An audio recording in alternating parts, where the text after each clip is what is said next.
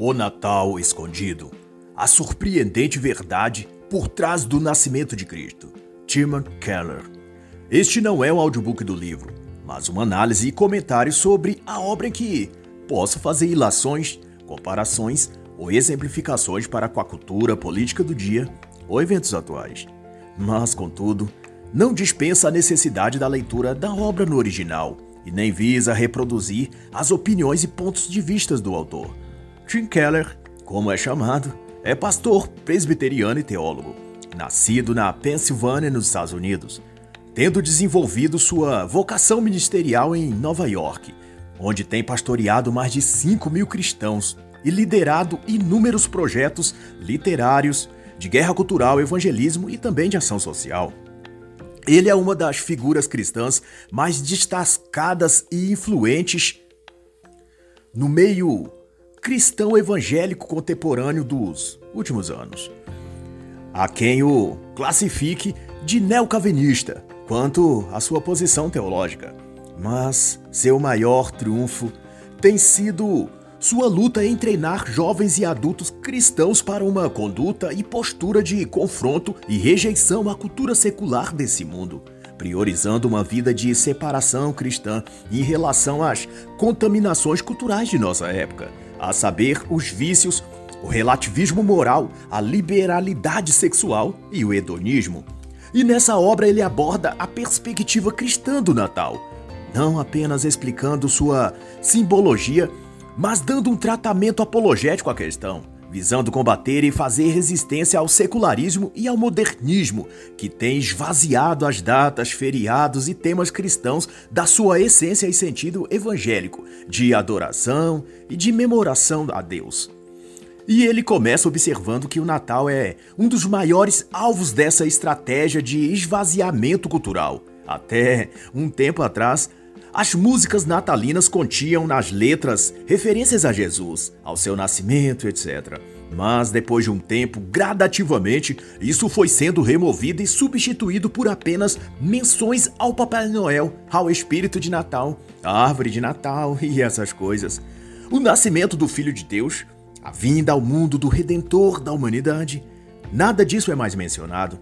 E para Keller, essas alterações são propositais é que o mundo guerreia contra as coisas de Deus e busca tirar da mente das pessoas quaisquer coisas que lembrem o nome e ser de Jesus Cristo.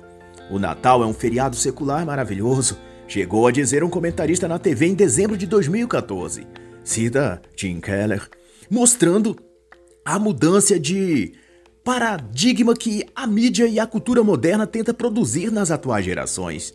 O Natal não é secular, e se é maravilhoso, não é porque se vai às compras ou se prepara o peru de Natal. O maravilhoso que se possa ter nesta data é o seu significado: de que o menino nos nasceu, um filho se nos deu, e o principado está sobre os seus ombros, e se chamará o seu nome maravilhoso: Conselheiro, Deus forte, Pai da eternidade e Príncipe da paz, como escrito em Isaías 9:6. Isso quer dizer que o Natal celebra a Cristo, o nascimento de Cristo. E o nascimento dele representa uma mensagem de salvação e esperança para a humanidade caída. A origem, portanto, do Natal é cristã. Como então pode-se celebrar essa data sem mencionar o nascimento de Jesus? É como comemorar o aniversário de alguém, mas não deixá-lo entrar na festa. E então todo o simbolismo do Natal remete e deve mesmo remeter a Cristo, pois ele é a peça e elemento central do Natal. Não é o Papai Noel, as hienas, a árvore ou os presentes. Jesus Cristo é que deve ser lembrado e falado no Natal. E o autor segue explicando essa simbologia. As luzes, formas de estrelas, lâmpadas piscando, etc., são a lembrança de que a luz de Deus veio ao mundo, de que o menino Jesus é a luz que veio iluminar o que estavam em trevas. Como diz Isaías 9:2, o povo que andava em trevas viu uma grande luz sobre aqueles que habitavam na escuridão, resplandeceu a luz. Assim como dar presentes simboliza o próprio Jesus como presente de Deus à humanidade. O próprio Jesus disse aos discípulos: Eu dou a minha vida, ninguém a toma de mim, mas eu a dou da minha própria vontade. Em João 10, 18. Os magos ou reis, ao visitar Jesus, Maria e José, também ofertaram presentes, que simbolicamente era um gesto de agradecimento por terem recebido primeiro uma dádiva, que era o nascimento do Salvador do mundo. Mas a cada ano, escreve o autor, nossa sociedade se torna mais secular e, por isso, mais distante desses valores e simbolismo cristãos contidos no Natal. E o que será de um povo que esquece suas raízes? E isso não significa necessariamente ser religioso, mas ser consciente. Saber que há um senso de equilíbrio que governa e sustém o mundo sob uma ordem específica. E quando a maioria, enfim, esquecer de onde nasceram suas bases e raízes, esse povo tende a ser conduzido para drásticos destinos, porque não terá mais sua âncora fincada em elementos sólidos, moral, social e cognitivamente. Tratará, portanto, a vida como um experimento social, onde as coisas mudam, avançam e recuam sem quaisquer bases na realidade concreta, apenas se guiando por vontades passageiras, desejos momentâneos e o insaciável apetite por emoções e experiências novas. O autor, portanto, vai dizer que compreender o Natal é compreender os fundamentos do cristianismo, do Evangelho. Nas semanas que antecedem então o Natal, a tradição é enfeitar as ruas, postes e árvores no caminho com luzes, pisca-pisca e estrelas brilhantes. E no comentário que o autor faz a isso, é que tenta-se simbolizar a trajetória da estrela de Belém, que brilhou no céu e guiou os visitantes ao local de nascimento do menino Jesus. A hermenêutica disso é que agora o menino Cristo não nasce mais em Belém, mas no lar e família de cada cristão e pessoa. E as luzes em forma de estrelas fixadas nos postes nas ruas, elas indicam o seu endereço, o lugar em que Cristo agora está, que é a sua casa, a sua família, o seu lar. A manjedoura de Cristo é agora a sua sala e o seu coração. E é para lá que as estrelas brilhando na rua apontam. É por isso que, ao abrir a porta de sua casa, a sua rua estará enfeitada de luzes. São as estrelas de Belém simbolicamente indicando a todos que, se quiserem achar a Cristo, devem procurar agora em seus lares, dentro de suas próprias casas. A nova manjedoura de Cristo é o lar de cada cristão. Por isso, também usamos o presépio ou enfeitamos também nossas casas no Natal. Simbolicamente, isso quer dizer que alguém importante ali dentro. Uma luz de esperança e fé que afasta a escuridão. E para o autor, então, o Natal contém verdades espirituais que as enxergamos. Podemos achar um caminho de estabilidade no mundo de caos. É isso. E para Keller e todo outro cristão, a verdade é simples. O mundo é um lugar escuro, de trevas, e jamais encontraremos o caminho e a verdade sem Jesus Cristo. E a cada Natal, simbolicamente, ele nasce de novo e de novo no mundo, e aqueles que vão até ele, como os magos fizeram, recebem a luz da esperança, a fortaleza do espírito e a fé e confiança são renovadas para prosseguirmos firmes o caminho correto e da verdade. E esse gesto dos reis magos de irem a Cristo também é emblemático. Eles saem do seu lugar e vão a Jesus porque aonde eles estavam não poderiam ver a luz. A luz estava em Belém. Eles tinham de deixar sua zona de conforto e tudo que estavam adaptados e empreender uma jornada até Cristo.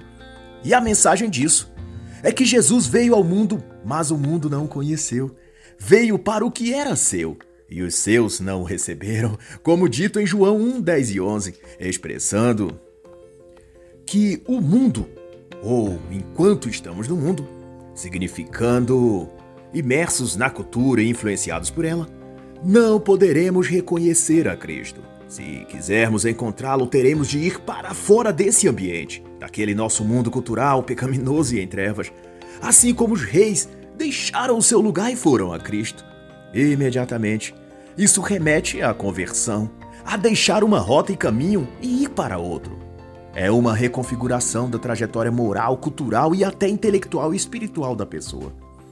Contudo, a distorção secular do Natal é que o Natal simboliza paz e união, dar presentes, fazer-se caridade e todos se empanzinarem de comida, doces e bebidas. Mas há para além disso o significado de que a presença de Jesus evoca um encontro com ele.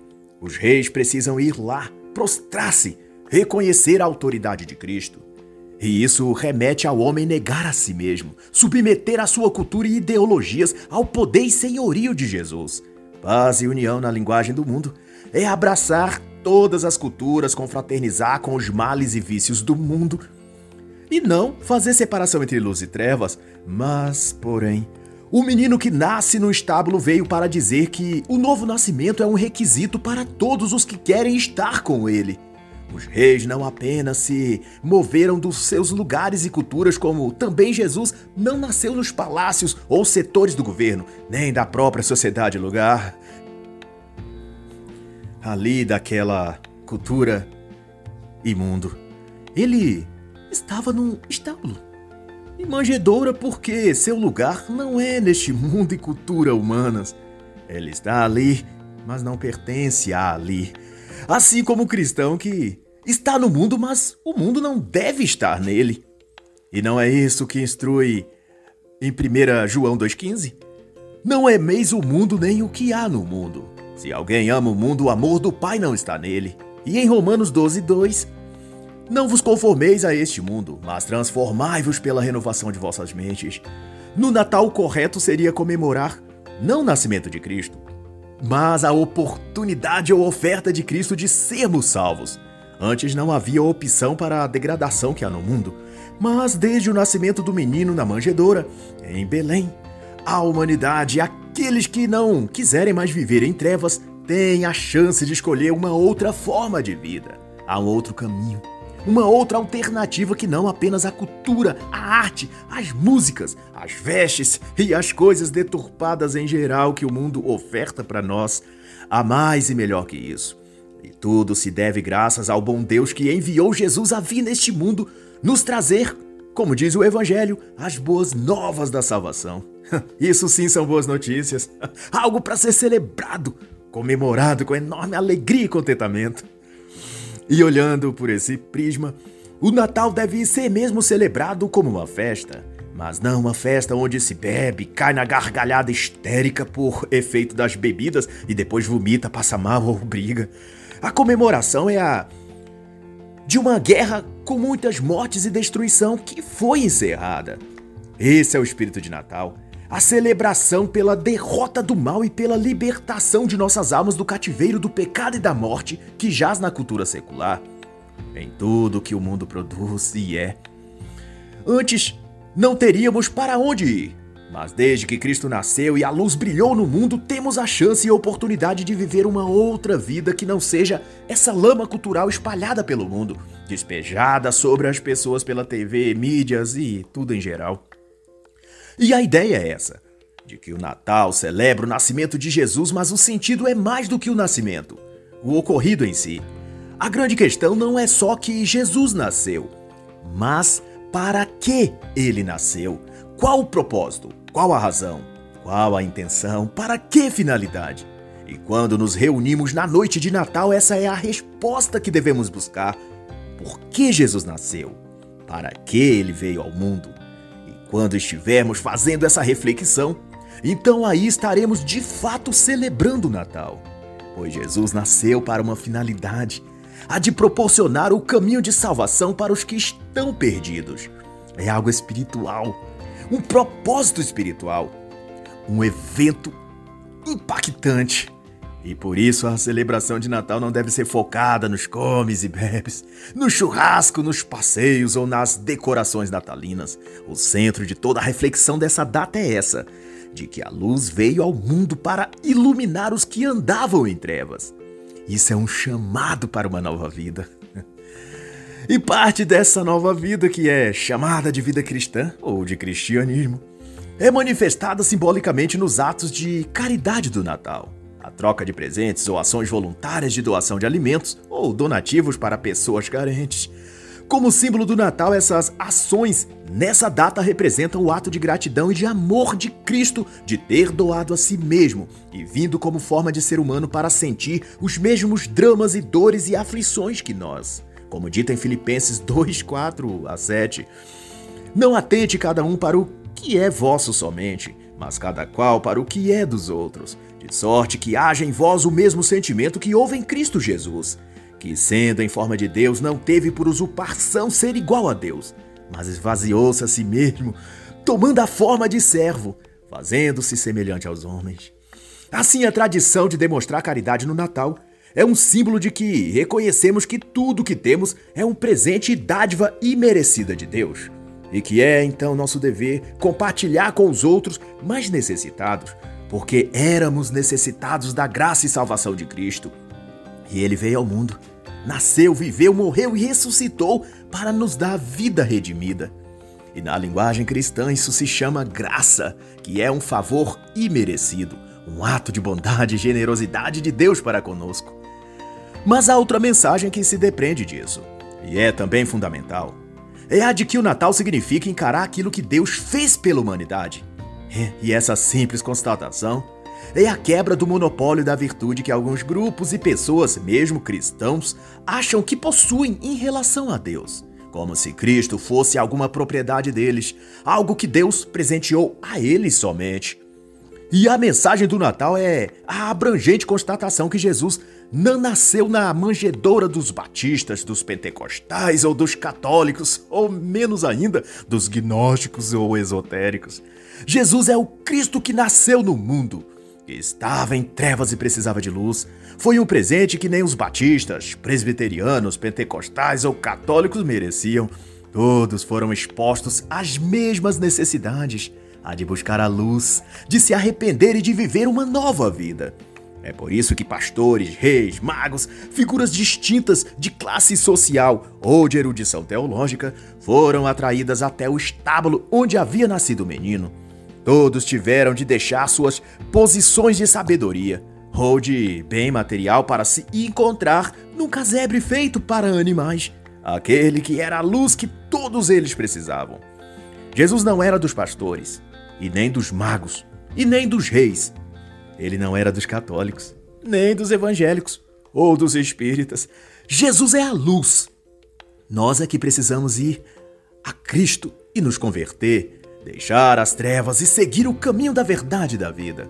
As fórmulas, ritos, rituais que usamos na vida cristã não nos fazem ter a posse de Cristo. Elas apenas tentam provocar sentimentos de dever e de piedade cristã, mas não nos torna proprietários de Jesus. O presente de Deus que o Natal simboliza, nenhum de nós merecia, e foi ofertado a todos igualmente, pois é dito em Romanos 6:23 que o salário do pecado é a morte, mas que o dom gratuito de Deus é a vida eterna e isso nos é dado por Cristo. Ou seja, não foi conquistado por nenhum rito ou cerimônia que possamos fazer. Não há intermediários entre Jesus e a manjedoura no estábulo e quaisquer que quisesse vir até ele. Não havia pedágios e ninguém com a chave controlando o acesso. Jesus era o presente gratuito e acessível de Deus. Hum, essa era a boa nova do Natal. Mas Tão profundo quanto tudo isso é que o nascimento de Jesus, ao qual o Natal simboliza, traz a seguinte constatação: de que a luz veio ao mundo porque o mundo estava em trevas. Isso é, o caos moral, social, político e espiritual. Na verdade, se nos apoiarmos em leituras como Verdade Absoluta de Ness Peirce, Dando Nome ao Elefante de James Shire, ou outro evangelho de Elisa Childress, Vamos ver que esse é também um paradigma cultural, e que significa que o mundo está debaixo de um cativeiro espiritual chamado na Bíblia de trevas, e que a luz, que é Jesus Cristo, veio para irradiar claridade sobre essa escuridão, porque os homens precisavam e precisam ainda encontrar a saída desse calabouço espiritual. E nesse aspecto, o estábulo em que Cristo veio a nascer é uma representação de que o lugar de Cristo não está na cidade, ou seja, na cultura e sociedade secular, mas sim vem de fora desse lugar regular, como um caminho de saída das pessoas das trevas para a luz. E devem todos ir a essa luz, deixar seu mundo e cultura de trevas, para seguir com Cristo, como é lembrado em Isaías 60, 1 e 2. Levanta-te e resplandece, porque vem já a tua luz, e a glória do Senhor nasce sobre ti. Pois eis que as trevas cobrem a terra, e a escuridão os povos, mas sobre ti aparece resplandecente a luz do Senhor. E também em Efésios 5:8, no passado eras trevas, mas agora sois luz no Senhor.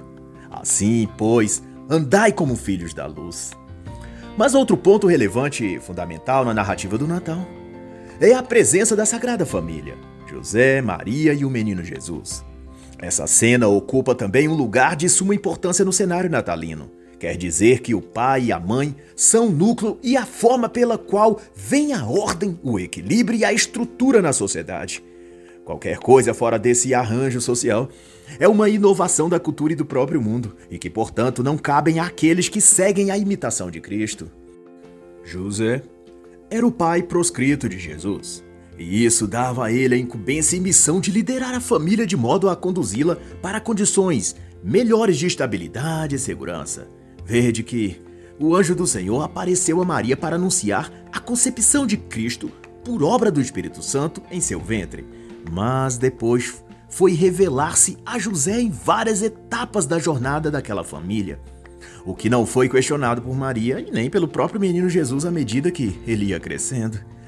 Pai, mãe e filhos é uma condição também hierárquica que existe para alinhar a família aos desígnios de fé, desenvolvimento material, educação moral e organização social. Quando essa estrutura é derruída ou sua hierarquia invertida, o resultado é de sofrimento e muita luta para todos. A Sagrada Família exposta no Natal pelo símbolo do presépio é a lembrança de que Deus ordenou elementos sociais e culturais em posições e funções distintas, assim como todo o universo com seus planetas, estrelas e constelações. A família também é uma constelação, uma constelação familiar. E respeitar e se harmonizar com isso resulta em paz interna e externa, mas o oposto, se rebelar contra esse sistema organizacional, traz como consequência tragédias financeiras, espirituais, psicológicas e tantas outras. E nesse campo, vou demarcar então esse assunto com a citação das obras Esclarecendo as Constelações Familiares, de Décio Fábio de Oliveira e Vilma Costa Gonçalves, As Raízes do Amor, Entendendo os Laços que nos Unem, de Svarton Liasbrimesten, além das obras de Bert Hellinger clássicas nesse tema, como Constelações Familiares, o reconhecimento das ordens do amor. Que, embora eu não negue que haja controvérsias acerca das obras dessa temática psicoterapêutica, há também, contudo, verdades imersas nessa linha de terapia, que remetem ao conteúdo cristão e bíblico e no que diz respeito ao lugar da sacralidade, da posição e do desfecho da família pai, mãe e filhos, na conjuntura social e no ordenamento da própria vida. Mas no mais, de tudo que se possa falar, a mensagem principal do Natal foi justamente a que o anjo disse a José em Mateus 1:23, de que o menino no ventre de Maria seria chamado Deus conosco. E assim, portanto, está escrito. E a condenação é esta: que a luz veio ao mundo e os homens amaram mais as trevas do que a luz, porque as suas obras eram más. E todo o que faz o mal odeia a luz e não vem para a luz, para que as suas obras más não sejam vistas. E assim, encerra a análise da obra O Natal Escondido a surpreendente verdade por trás do nascimento de Cristo, de Timon Keller.